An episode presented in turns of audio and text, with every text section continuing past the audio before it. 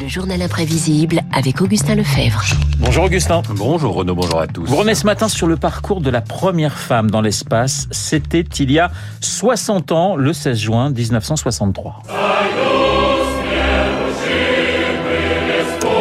Elle s'appelle Valentina Tereshkova et, vous l'aurez deviné, elle est russe. Ouvrière du textile, parachutiste confirmée, communiste convaincue, le profil parfait pour succéder à Gagarine, qui est le premier homme en 61 dans l'espace. Elle a passé presque trois jours en orbite. La mouette, c'était son surnom. Pendant ces trois jours, un coup de fil avec le dirigeant de l'URSS, Nikita Khrouchtchev, qualité sonore soviétique.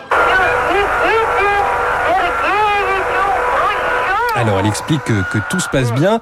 Il lui répond qu'il est fier qu'une soviétique soit la première à voler dans l'espace avec les moyens techniques les plus perfectionnés.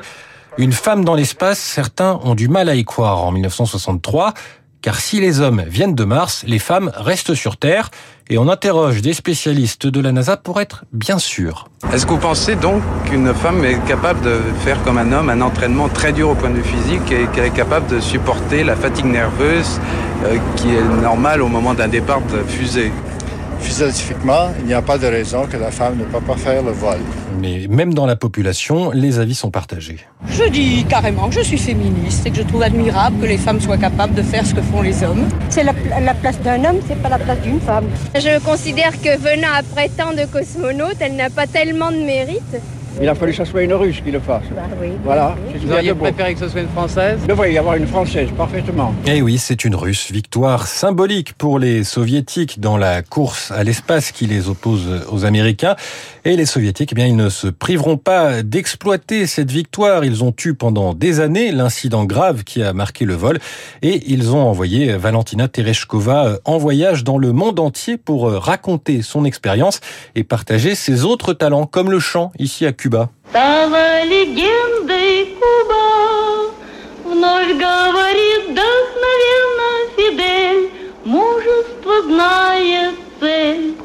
Et elle racontera aussi son expérience à l'ouest. qui chante Oui, c'est elle qui chante, Ah oui, oui, à la chante pas fin de mal, son quand même. intervention. Mais oui, c'est assez, euh, assez euh, impressionnant. Elle racontera son expérience aussi à l'ouest, chez les Britanniques de la BBC, 14 ans après. Le moment le plus mémorable a été quand j'ai dû contrôler la navette spatiale manuellement. Savoir qu'une mission si complexe reposait dans les mains d'une femme m'a rendue heureuse pour les femmes. Cela prouvait qu'elles pouvaient être égales aux hommes, non seulement sur Terre, mais aussi dans l'espace.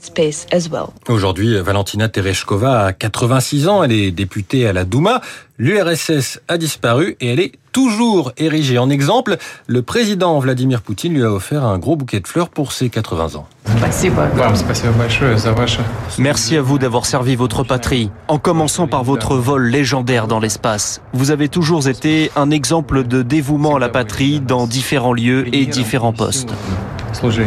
Depuis ce 16 juin 63, 73 femmes sont allées dans l'espace, en immense majorité les américaines. Valentina Tereshkova, qui avait 26 ans à l'époque, reste la plus jeune et la seule à avoir voyagé seule. En France, vous le savez, nous avons Claudie Aigneret, un premier vol dans la station Mir en 1996 et avant le décollage, toujours une certaine perplexité. Quand vous étiez petite, vous lisiez plutôt Bécassine ou plutôt Tintin, On a marché sur la Lune Dans ce milieu d'hommes, de militaires et de pilotes d'essai, comment juge-t-on la présence féminine? Une question bête, vous m'excusez, mais le fait d'être une femme, ça apporte quelque chose ou on vous a pris juste sur votre curriculum vitae, sur vos diplômes et votre compétence? Deuxième vol en 2001 à bord de. Ça doit faire plaisir ce genre de questions. Oui, oui, non, mais enfin, quand on connaît le, le CV de Claudie Aigneret, scientifique, émérite, etc. Enfin, voilà, bon, ça l'a pas empêché de retourner dans l'espace en 2001. C'était à bord de l'ISS et entre les deux, eh bien, la spationaute était devenue maman d'une petite fille. Va bien, ma puce. Je suis heureuse que tu sois là, que tu me vois. Regarde, on est bien arrivé. Et comment, mais comment tu as arrivé à rentrer dans ta maison? On a frappé à la porte et ils nous ont ouvert la porte. Et on est rentré. Et tu nous vois maintenant, on est dans la station. C'était très beau le voyage pour venir ici. Ce parcours inspirera un film Proxima en 2019 avec Eva Green en spationaute tiraillée entre son statut de mère et sa vie professionnelle qui l'emmène dans l'espace. Court extrait, même situation mais beaucoup moins mignonne. Maman, tu montes Le parcours de Claudie Aigneret qui n'a pas inspiré que de la fiction, car il y aura bientôt une autre Française dans l'espace, Sophie Adno. Voir Claudie Agnuret décoller, ça, ça a été un, un vrai déclencheur. Le juste retour pour moi, c'est aujourd'hui de transmettre et d'être à mon tour peut-être une source d'inspiration pour les jeunes. Bref, aujourd'hui, les femmes sont de moins en moins un motif de curiosité spatiale. Et vous me voyez venir, Renaud, vous Ah bah savez oui. comment ça se traduit Ah bah ça se en anglais Space Oddity. Absolument.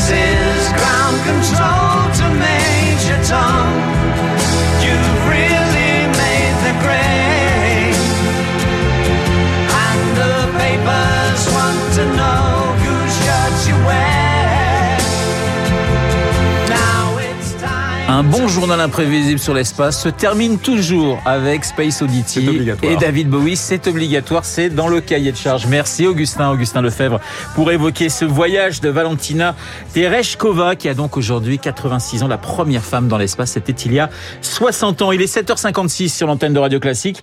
Euh, Dans un instant, Monsieur David Barou, beaucoup plus jeune, et son décryptage.